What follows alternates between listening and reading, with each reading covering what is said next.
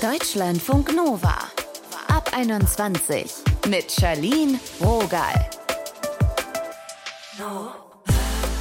Hi ihr, schön, dass ihr da seid. Es ist so viel los auf der Welt. So viele Krisen. Wem erzähle ich das? Und so ganz nebenbei, seit zweieinhalb Jahren, die Covid-19-Pandemie. Für manche fast inzwischen ein Hintergrundrauschen, aber für bis zu 15 Prozent der Menschen, die sich mit dem Coronavirus infiziert haben, wird Corona zum Lebensmittelpunkt. Denn ungefähr so viele Menschen erkrankten an Long-Covid.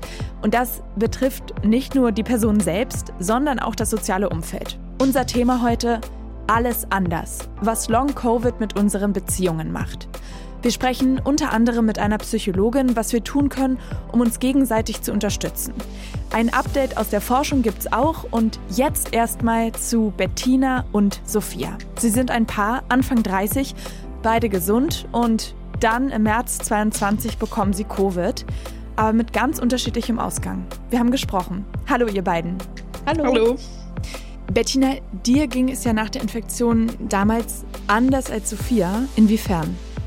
Mich hat die Infektion leider nicht verlassen mhm. und hat einfach nicht aufgehört. Und ähm, jetzt ist es November und ich weiß gar nicht, sieben Monate später. Und äh, ich fühle mich jetzt so bei 90 Prozent wiederhergestellt, aber das hat einfach super, super lange gedauert, bis ich wieder Mensch geworden bin und sein konnte, weil die Symptome einfach blieben. Wie waren so die Zwischenstadien, bis du jetzt auf diese 90 Prozent gekommen bist? Richtig furchtbar. Ich ähm, hatte einfach ein wirklich krasses Potpourri an Symptomen, die sich überschnitten und abgewechselt haben. Mhm. Die Erschöpfung war das, was die Konstante war, ähm, so dass ich mich eigentlich wirklich, ich würde sagen, sechs Monate lang keinen Tag wirklich wach gefühlt habe oder fit. Die ersten drei Monate hatte ich noch extreme Probleme mit Gedächtnisstörungen, konnte mich an Dinge nicht erinnern. Vom Konzentrieren habe ich krasse Kopfschmerzen bekommen, wow, okay. die dann auch mal 48 Stunden lang einfach andauerten, wo auch keine Ibuprofen oder so geholfen hat. Mhm. Die ersten so fünf Monate hatte ich krasse Probleme, meine Beine zu kontrollieren. Die habe ich teilweise einfach gar nicht gespürt und bin so auch so ein bisschen nach vorne übergebeugt, dann einfach auf einmal aus dem Nichts. Also so eine krasse Unfreiwilligkeit auch. Mhm. Keine Körperbeherrschung, keine Kontrolle. Irgendwie nach, nach und nach mit der Zeit haben sich die abgewechselt und teilweise ausgeschlichen wie gesagt, die Erschöpfung oder Fatigue, die war das, was am aller, allerlängsten angedauert hat. Und ich freue mich jetzt auch immer noch, wenn ich Mittagsschlaf machen kann, aber es ist wirklich viel, viel besser.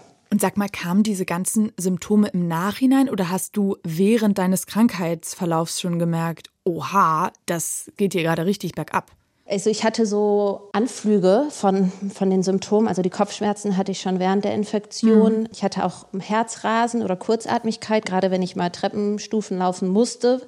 Das waren vielleicht so die Vorwehen oder Vorläufer dessen. Aber ich habe natürlich nicht gedacht, dass das mich so mhm. weiter beschäftigt. Und das ist das, was wirklich in mir sehr, sehr viel Angst und irgendwo auch Hoffnungslosigkeit ausgelöst hat, dass ja, ich sehe, ne, Sophia, der geht's wieder gut. Mhm. Oder vielleicht nach vier Wochen ist sie wieder so richtig auf dem Dampfer, schon lange natürlich wieder negativ, ich ja auch. Aber die hat irgendwie gar keine Folgen mehr und ich krebs hier immer noch rum und es wird überhaupt gar nicht besser. Und ähm, ich weiß noch, als irgendwie nach vier Wochen meine Hausärztin dann mal sagte, das klingt nach Long Covid, was für krasse Angst ich da auch hatte, mhm. weil man ja irgendwie anderthalb Jahre davon gehört hat, diese mysteriöse Krankheit und das zu realisieren, dass das mir irgendwie blüht oder dass ich da drin stecke, das war wirklich richtig furchtbar. Es war ja auch so, dass du es lange auch gar nicht so richtig wahrhaben wolltest oder das eingestehen wolltest und hast ja auch sehr lange dagegen angekämpft. Ja. Und das war auch nochmal, finde ich, so ein heftiger Moment, wo dann einfach klar war, so, nee, Bettina, dein Leben ist jetzt diese Krankheit und alles andere geht nicht. Ja, die Psyche muss hinterherkommen, ne? Ja, die ist auf jeden Fall auch arg in Mitleidenschaft gezogen worden. Also auch einfach, weil mir schon häufig gesagt wurde, ja, sechs bis zwölf Monate, dann wird es dir wieder besser gehen. Aber wenn man drin steckt und man ist irgendwie bei Monat zwei und es geht einem einfach nur furchtbar und sieht irgendwie andere Leute, mein Alter, die ganz normal leben und ihre Pläne durchziehen und ich, die ja auch sieben Monate lang nicht gearbeitet habe beispielsweise und super eingeschränkt war, ähm, da sind einfach sechs, allein die Prognose sechs Monate äh, ewigst. Du hast ja gesagt, es fehlen dir noch zehn Prozent, dass du dich wieder so als du fühlst, als Mensch. Mhm. Was genau braucht es dafür? Was steckt in diesen 10 Prozent? Nicht mehr die Sorge zu haben, dass es wiederkommen könnte. Also ich habe die Erfahrung gemacht, mir ging es schon mal auch ziemlich gut und dann habe ich mich übernommen, will heißen, ich habe an einem Tag eine Sache zu viel gemacht. Irgendwie war dann doch noch einmal kurz beim Edeka und das war dann die Sache, die einfach irgendwie zu viel war und danach hatte ich anderthalb Wochen krasse Erschöpfung wieder und hatte das Gefühl, ich bin wieder so einen halben Monat zurückgeworfen worden. Mhm. Und diese Grundskepsis, die ist ganz tief in mir drin, dass ich eigentlich dem Zustand und irgendwo auch meinem Körper noch nicht komplett vertraue. Wenn das sich irgendwann legt, ich glaube, dann, dann kann ich wirklich richtig aufatmen. Sophia, wie ist das für dich? Wir haben ja gerade schon gehört, du warst, wenn ich es jetzt richtig verstanden habe, nach der Infektion im März quasi wieder die alte, ne? Ja. Trotzdem ist es ja so, dass, sag ich mal, Long-Covid betrifft ja nicht nur die erkrankte Person, sondern eben auch die Angehörigen. Was für Herausforderungen hast du erlebt seit März? Das Allerkrasseste war oder eins der heftigsten Sachen war natürlich auch zu sehen, was es mit Bettina macht, wie sie damit kämpft, überhaupt erstmal mit sich selber, aber natürlich auch mit der Krankheit. Und dann war es schon so, diese Krankheit hat von einem Tag auf den anderen unser komplettes Leben umgekrempelt. Also Dinge, die vorher ganz selbstverständlich möglich waren, waren es halt nicht mehr. Also, dass man irgendwie rausgeht, Freunde trifft, irgendwie ins Kino oder Theater oder mal einen Ausflug macht, auch einen Urlaub plant, alles überhaupt nicht mehr möglich, geschweige mhm. denn natürlich arbeiten oder dergleichen. Ich habe jetzt auch viel drüber nachgedacht, was das eigentlich mit uns macht. Und eigentlich fühlt es sich so an, als hätte diese Krankheit halt eigentlich an unserem Fundament gerüttelt. Oder das hat alles in Bewegung gebracht und darauf, wo wir fußen und worauf wir alles aufgebaut haben hat sich verschoben und verändert und das sowohl ganz individuell, aber eben auch jetzt dann zusammen. Und ähm, für mich war es dann irgendwann so, dass ich den Eindruck hatte, dass ich eigentlich gar nicht mehr ich selber sein konnte und mhm. mit eigenen Wünschen und Bedürfnissen, sondern dass ich da eben vollkommen für Bettina da sein musste und halt ihre Bedürfnisse in den Vordergrund und Mittelpunkt rücken musste. Und da, wo es halt dann ihr gut genug ging, konnte ich dann meine eigenen ja mein Leben so ausleben, wie ich es vielleicht wollte. Also zum Beispiel eben auch jetzt einen, Sommer so verleben, wie ich mir das mhm. vorgestellt mhm. hatte. Das war schon eine sehr heftige Einschränkung auch, da eben auch zu spüren, dass es, dass es mir nicht möglich ist, Bettina zu heilen oder ihr da so weit mhm. zu helfen, dass ich da tatsächlich für sie da sein kann und sie da komplett durchführen kann. So, das, das ging nicht so. Ich konnte das, was vorher selbstverständlich war, wenn man krank ist, dass man sich umeinander kümmert, das war dann nicht mehr möglich. Ne? Ich kann mir auch vorstellen, dass manche Beziehungen auch daran zerbrechen, weil sich ja so viel ändert und wie du so schön gesagt hast, auf beiden Seiten und im Zusammenspiel. Wie habt ihr das zwischendurch geschafft? Konntet ihr da überhaupt ehrlich kommunizieren? Konnte man auch mal sagen, ey, du, du bist gerade unerträglich, ich weiß, dir geht es schlecht, aber ich gebe hier alles. Also wie habt ihr das gemeistert? Weil ihr seid ja gerade auch im schönsten Sinne an dem Punkt, wo ihr jetzt seid, zusammen.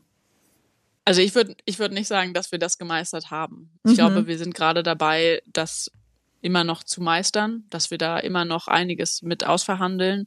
Und ja, wir haben uns auch heftig gestritten und es gab heftige Auseinandersetzungen, was halt auch super schwierig war, weil natürlich Bettina ganz eindeutig immer die Schwächere war und ich mhm. eben die Stärkere. Und ja, war nicht einfach. Also da wurde ging auch eine Partnerschaft kaputt, weil wir einfach nicht mehr auf Augenhöhe waren, was hm. wir vorher natürlich immer waren. Und gab es auch mal so Gedanken wie, das fühlt sich unfair an oder ich glaube, bei euch waren ja auch im Freundinnenkreis mehr Menschen zum gleichen Zeitpunkt dann von Covid betroffen. Also ja, ich fand es von Tag eins unfair und gleichzeitig, was willst du dagegen machen? Ne? Also das irgendwann zu akzeptieren, das hat auch echt eine Weile gedauert. Und vielleicht auch zu dem, was Sophia vorhin gesagt hat, dass sie sich dann ja so auf mich eingestellt hat. Ich war schon währenddessen total dankbar, dass sie es tut. Und gleichzeitig ähm, habe ich gemerkt, dass ihr das natürlich irgendwie schwer fällt. Und es ist nicht so, dass ich hier saß und irgendwie verboten habe oder so, Freundinnen zu treffen oder eine Radtour zu machen, aber halt ausgehend von dem, wie wir vorher gelebt haben, ist das natürlich auch so ein Aushandlungsprozess. Kann ich dich, mhm. du liegst hier mit krassen Kopfschmerzen und irgendwie voll elend auf dem Sofa, kann ich jetzt wirklich ähm, in eine Bar gehen, so ungefähr. Mhm. Und das irgendwie auszuhandeln miteinander, so, ja, es ist wirklich okay, wenn du jetzt in die Bar gehst. Und du musst jetzt kein schlechtes Gewissen haben, weil ich bin halt irgendwie die Kranke. Und gleichzeitig natürlich unbedingt mitzuwollen in die Bar, weil das ist ja auch mein Leben, wie ich es gerne leben würde. Ja, das ist ja. eigentlich eine wirklich undankbare Situation, wenn ich es mir gerade vorstelle, dieses Bild, ne? Du äh, liegst auf der Couch alleine, hast äh, Schmerzen, wärst gerne dabei und dann Sophia, du fühlst dich wahrscheinlich zwischen gut und schlecht, weil du eben in eine Bar gehen kannst, aber gleichzeitig immer so, es ist ja einfach auch eine sehr undankbare Rolle dann, also für beide. Total undankbar. Ja, auf jeden Fall undankbar und ähm, auch das wieder, ne, das auszuhalten irgendwie miteinander und dann teilweise so vorauseilender Gehorsam, dass man vielleicht Dinge unterlässt, wo man aber gerne würde und dann kocht das aber vielleicht in einem Streit ein paar Tage später hoch. Ja, ich bin da ja nicht hingegangen wegen dir. Ja, aber ich habe dich nie darum gebeten, dass du da nicht hingehst. Mhm. Also so mhm. ganz, ganz komische Dynamiken. Danke für die Ehrlichkeit einfach mal an der Stelle. Ähm, ja, klar. Sagt mal, wie waren das in eurem Umfeld eigentlich? Hat er jede Person so annehmen können, ah, okay, das ist jetzt Long-Covid, wurde das angezweifelt oder habt ihr vielleicht im Gegenteil Unterstützung angeboten bekommen? Wie war das für euch? Naja, also ich glaube, meinem Umfeld hat erst mal ein bisschen gebraucht zu verstehen, dass ich irgendwie mich nicht nur aufspiele oder mhm. jetzt hier simuliere. Auch weil, wenn man sagt, ja, ich bin halt ständig müde, ja, dann schlaf halt so. Ne? Und dann morgen ist es wieder besser oder jetzt reiß dich doch mal zusammen. Und dann irgendwie zu merken, nee, es hat hier nichts mit Zusammenreißen zu tun, sondern das ist irgendwie wirklich ein komisches, krasses Krankheitsbild. Das hat äh, schon ein bisschen gedauert.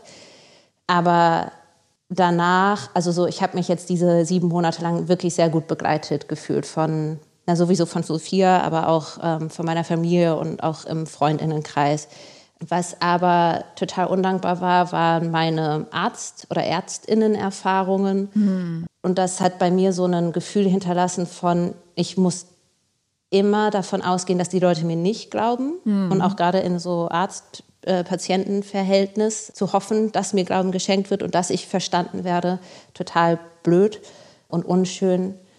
Und ja, ich wurde übersät mit Ratschlägen weil irgendwie kennt mittlerweile jeder irgendwie über fünf Ecken, der vielleicht irgendeine Form von Long-Covid hat.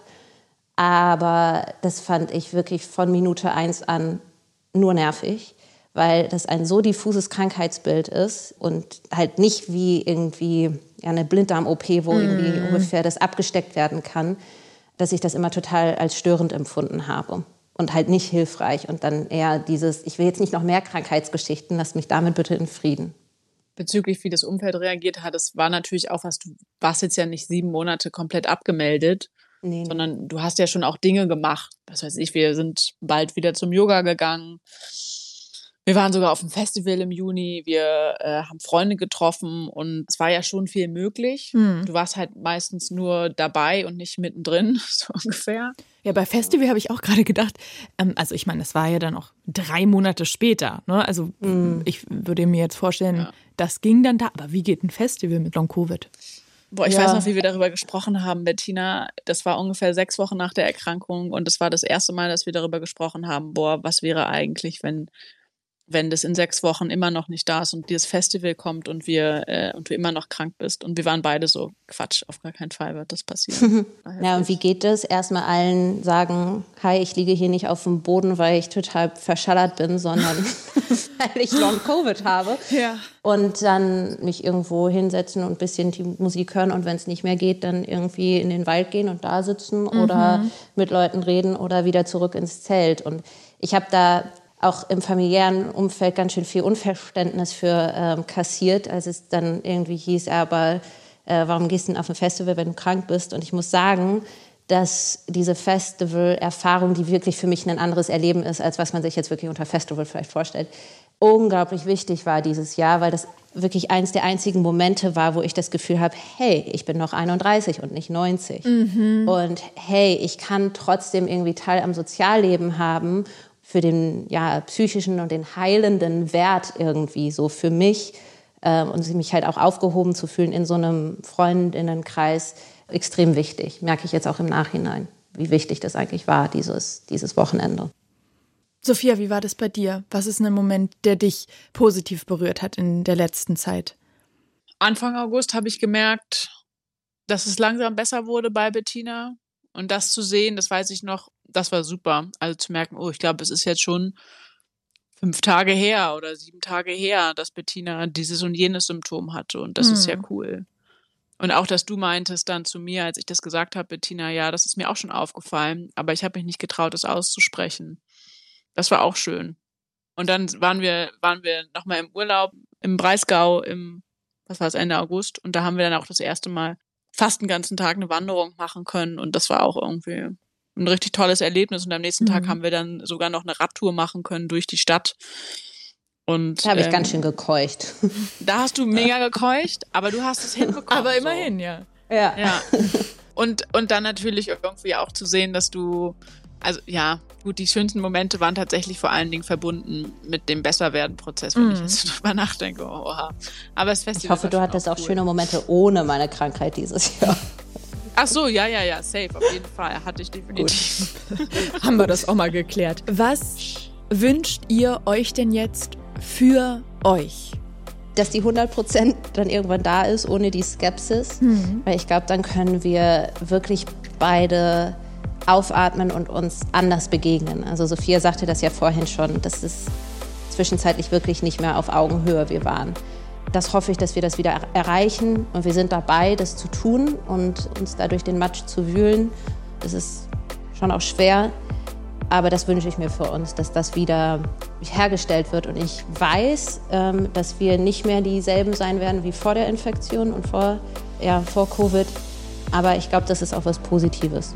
Ich wünsche mir für uns, dass wir uns gegenseitig Zeit und Ruhe geben können, einander wiederzufinden und auch irgendwie einander individuell wieder klarzuziehen, was wir eigentlich wollen und wer wir sind. Diese Zeit hat uns verändert und das zu klären und irgendwie auszuloten, was das mit uns macht und wie, wir, wie es danach weitergeht, das braucht, glaube ich, ganz viel Zeit und ganz hm. viel Arbeit. Und ähm, ich wünsche uns dass wir uns das jeweils geben können. Danke ihr beiden fürs Gespräch und von Herzen alles Gute. Danke euch fürs Dankeschön. Interesse. Ja, vielen Dank. Deutschlandfunk Nova. Erschöpfung. Angstsymptome, Gedächtnisprobleme oder Schwierigkeiten, sich zu konzentrieren, Atemprobleme und mangelnde Belastbarkeit. Das sind alles Symptome, die im Zusammenhang mit Long-Covid auftreten können. Nicht die einzigen, aber einige davon. Wir wollen darüber sprechen, vor welchen speziellen Herausforderungen Long-Covid-Betroffene und deren Umfeld stehen. Darüber habe ich mit der Psychologin und Autorin Stefanie Nüsslein gesprochen. Sie hat selbst vor anderthalb Jahren Long-Covid bekommen. Gerade hat sie einen Ratgeber zum Umgang mit der Erkrankung geschrieben. Ich wollte von ihr wissen, welche Missverständnisse es gerade zu Beginn geben kann. Ja, also man kann sich sehr gut vorstellen, dass man als Betroffener in so einer Situation erstmal sehr stark mit sich selbst beschäftigt ist. Ne? Mhm. Und das kann allein auch schon zu Missverständnissen kommen, weil das Umfeld ja zu Recht fragt, warum meldet sich die Person nicht oder ne, warum bin immer ich nur die oder derjenige, der in Kontakt tritt. Und das hat natürlich überhaupt nichts mit dem Gegenüber zu tun, sondern liegt ausschließlich an der unklaren oder ungewissen Situation des Betroffenen. Also wenn man gerade selbst nicht weiß, was mit einem los ist, dann fällt es einem auch total schwer, sich anderen mitzuteilen. Mhm. Und darin liegt so eine Form, wo Missverständnisse auftreten können. Ja, und manchmal lösen auch die Symptome selbst Irritation beim Gegenüber aus. Ähm, ganz einfach deshalb, weil die Person sich ganz anders verhält, als man das von ihr gewohnt ist gerade Symptome wie Hypersensibilität oder eine extreme Erschöpfung erschweren das soziale Miteinander, weil viele Betroffene so stark eingeschränkt sind, dass selbst eine einfache WhatsApp-Nachricht oder Telefonate an sich äh, mit Freunden oder Familie zu einem echten Kraftakt werden mhm. können. Und das führt natürlich zu Enttäuschungen, nicht nur bei den Betroffenen selbst, sondern auch beim sozialen Umfeld. Wie ist denn das bei Partnerschaften? Da ist man ja mitunter noch enger aneinander, auch räumlich. Wenn da eine Seite erkrankt ist und die andere nicht, was macht das mit der Beziehung? Es kann da tatsächlich zu einer Schieflage innerhalb der Beziehung kommen, ähm, mhm. weil sich die eigene Rolle ähm, nicht nur beim Betroffenen, sondern auch beim gesunden Gegenpart verändert. Also dem Gegenpart, also dem gesunden Partner, wird die Beschützerrolle zugeschrieben und das kann dann häufig dazu führen, dass die beiden Partner sich dann gar nicht mehr auf Augenhöhe begegnen. Dem Krankenpart wird dann womöglich ganz unbewusst die Rolle äh, des Hilflosen und Verletzlichen zugeschrieben und da sind auf lange Zeit wirklich auch Konflikte vorprogrammiert. Wenn man als Paar jetzt erstmal weiß, okay, da steht eine schwierige Zeit vor uns, was ist wichtig zu beachten? Häufig wird so die Situation der Erkrankung als Ausnahmezustand gesehen. Also ganz am Anfang äh, ist man ganz aufgeregt und setzt alle Energien daran, äh, ja, irgendwie abzuklären, ne? was ist eigentlich los, Therapiemöglichkeiten zu finden, vieles auszuprobieren. Bei Long-Covid wird dann sehr schnell klar, weil es ja aktuell noch keine zugelassenen Medikamente oder Therapien gibt, mhm. äh, dass es ein langer Weg werden wird. Also dass es nicht von heute auf morgen irgendwas gibt, was die Situation verändern kann. Und das ist natürlich total frustrierend für beide Betroffenen in der Partnerschaft festzustellen, dass ähm, ja, dass das ständige Auf und Ab auch ähm, der Alltag wird, also der neue Alltag wird. Deshalb ähm, ist meine Empfehlung, diese besondere Situation zu beenden und stattdessen zu versuchen, einen neuen gemeinsamen Alltag mit der Erkrankung zu finden. Mhm. Das bedeutet zum Beispiel, ja, neue gemeinsame äh, Routinen zu entwickeln oder Aufgaben anders zu verteilen, womöglich auch auszulagern, um eben auch den gesunden Part in der Beziehung zu entlasten ja, und natürlich auch Raum für das Schöne und Positive zu schaffen und nicht nur immer ähm, das große Thema der Erkrankung so präsent zu haben innerhalb der Beziehung. Ich stelle mir das auch schwer vor, wenn es so ein, ich sag mal, schlechtes Gewissen auf beiden Seiten gibt. Die gesunde Person könnte ja eigentlich was machen und die Person mit Long-Covid ist ja wesentlich eingeschränkter. Es ist tatsächlich auch so, dass das häufig zu Konflikten kommt, weil ähm, nicht jeder Tag gleich ist. Und ähm, manchmal schaffen es Betroffene tatsächlich ihren Alltag so gut es geht zu bewältigen. Und an anderen Tagen sind sie tatsächlich so eingeschränkt durch die Beschwerden, die so massiv sind, dass sie ja kaum aus dem Bett kommen oder das Haus nicht verlassen können. Und ich kann schon auch sehr gut nachempfinden, dass das für Außenstehende, die eben nicht betroffen sind, irritierend ist und dass da auch Missverständnisse und Konflikte aufkommen können, weil eben gewisse Erwartungen an guten Tagen geweckt werden, die an schlechten Tagen einfach nicht zu erfüllen sind. Gibt es auch Sachen, die man auf keinen Fall machen sollte im Umgang mit Menschen, die Long-Covid haben? Ja, also die gibt es tatsächlich. Ähm, in den Gesprächen mit Betroffenen höre ich auch immer wieder das Problem, dass Betroffene sich nicht ernst genommen fühlen ne? mhm. und dass ähm, Symptome beschwichtigt werden, kleingeredet werden. Und da ist es mir total wichtig, auch ähm, aufzuklären und klarzumachen, ja, wir alle kennen dieses Gefühl, erschöpft zu sein oder auch mal was zu vergessen, ne? vergesslich zu sein. Mhm. Aber mit Long-Covid sind diese Symptome viel, viel stärker ausgeprägt und auch anhaltend. Ich glaube, das ist wichtig zu verstehen, um ja die Symptome auch richtig ähm, ja ernst nehmen zu können, ähm, weil die große Gefahr besteht, wenn ich zu hohe Erwartungen habe an die Betroffenen, dass eben die Betroffenen sich auch unter Druck gesetzt fühlen, ähm, eben auch soziale Verpflichtungen ähm, versuchen auch äh, zu erfüllen und dadurch eben ständig an ihre Grenzen kommen und über ihre Belastungsgrenzen mhm. gehen.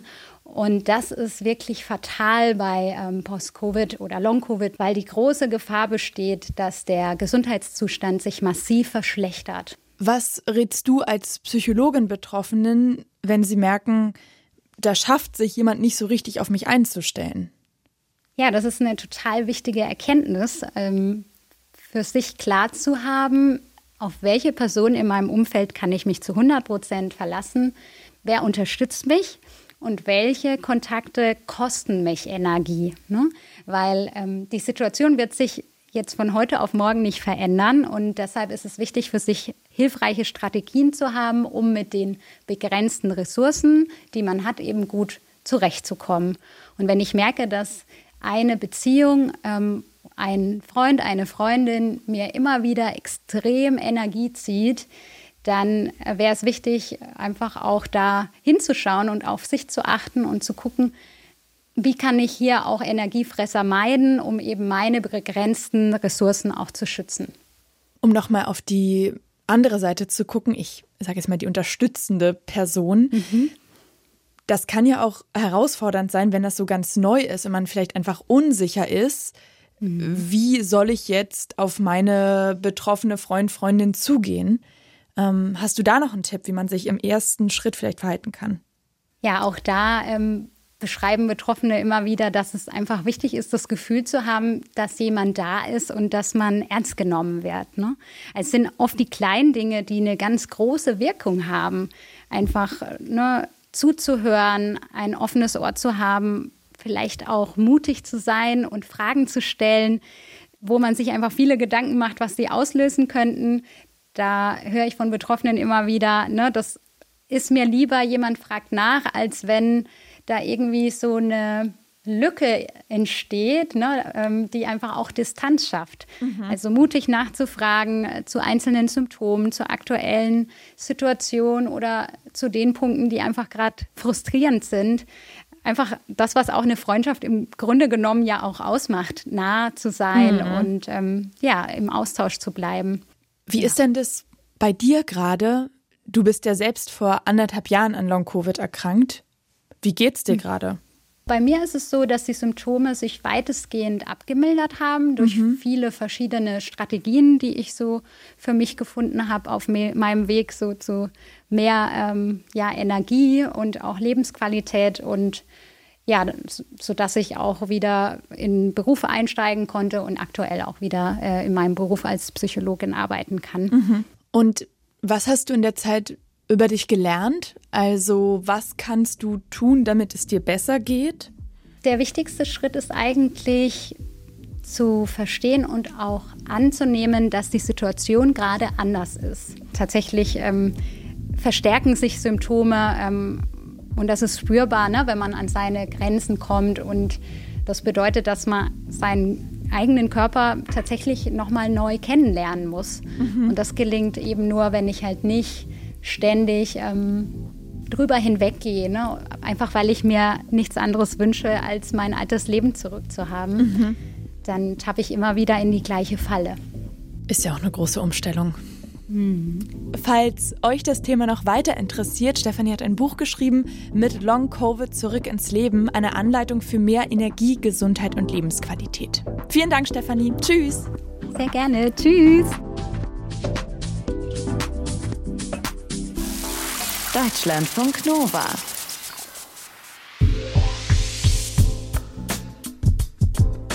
Die Corona-Zahlen gehen langsam zurück. Es gibt weniger Infektionen, weniger Menschen müssen wegen Corona ins Krankenhaus.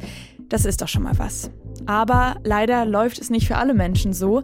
Auch junge, gesunde Menschen, die zuerst eine Infektion hatten, wo es ganz gut lief und sie haben das überstanden, können dann in den Wochen oder Monaten danach noch an Long-Covid erkranken im Oktober. Da hatte die Autorin Margarete Schukowski davon erzählt und auch von ihren Struggles. Reden, telefonieren, duschen, alles strengt sie unendlich an.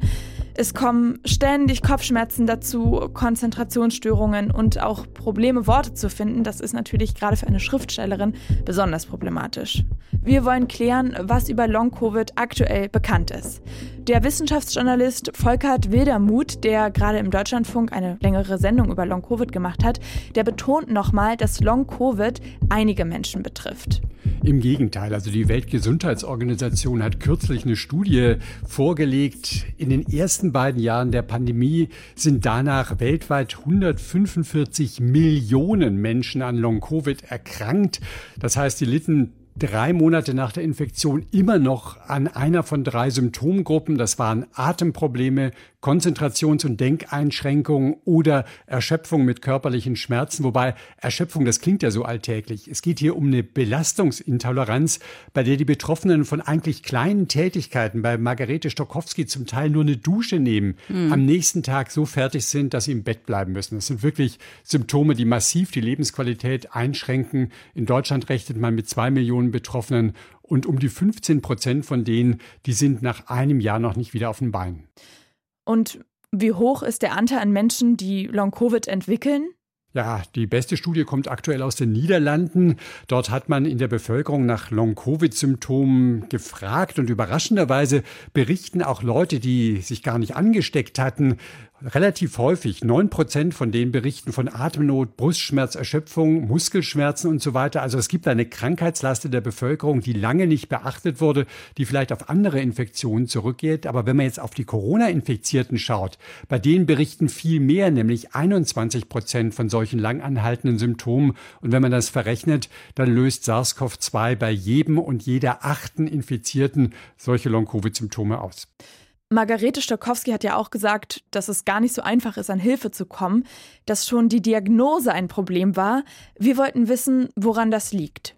Es gibt keinen Bluttest, der ganz eindeutig sagt, hier liegt Long-Covid vor. Die WHO, die berichtet von 200 Symptomen. Die Leute werden oft von einer Praxis zur nächsten geschickt. Selbst hier beim Post-Covid-Netzwerk an der Charité in Berlin fehlt eine zentrale Anlaufstelle.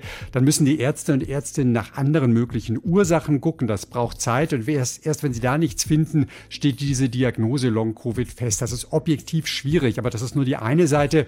Auf der anderen Seite ist es leider immer noch so, dass viele viele auch im medizinischen Betrieb denken, das ist nur was Psychisches und die Betroffenen berichten, dass sie oft einfach nicht ernst genommen werden. Gerade sind ja überwiegend Frauen betroffen. Das ist nicht schon immer so, meint Volkert Wildermuth.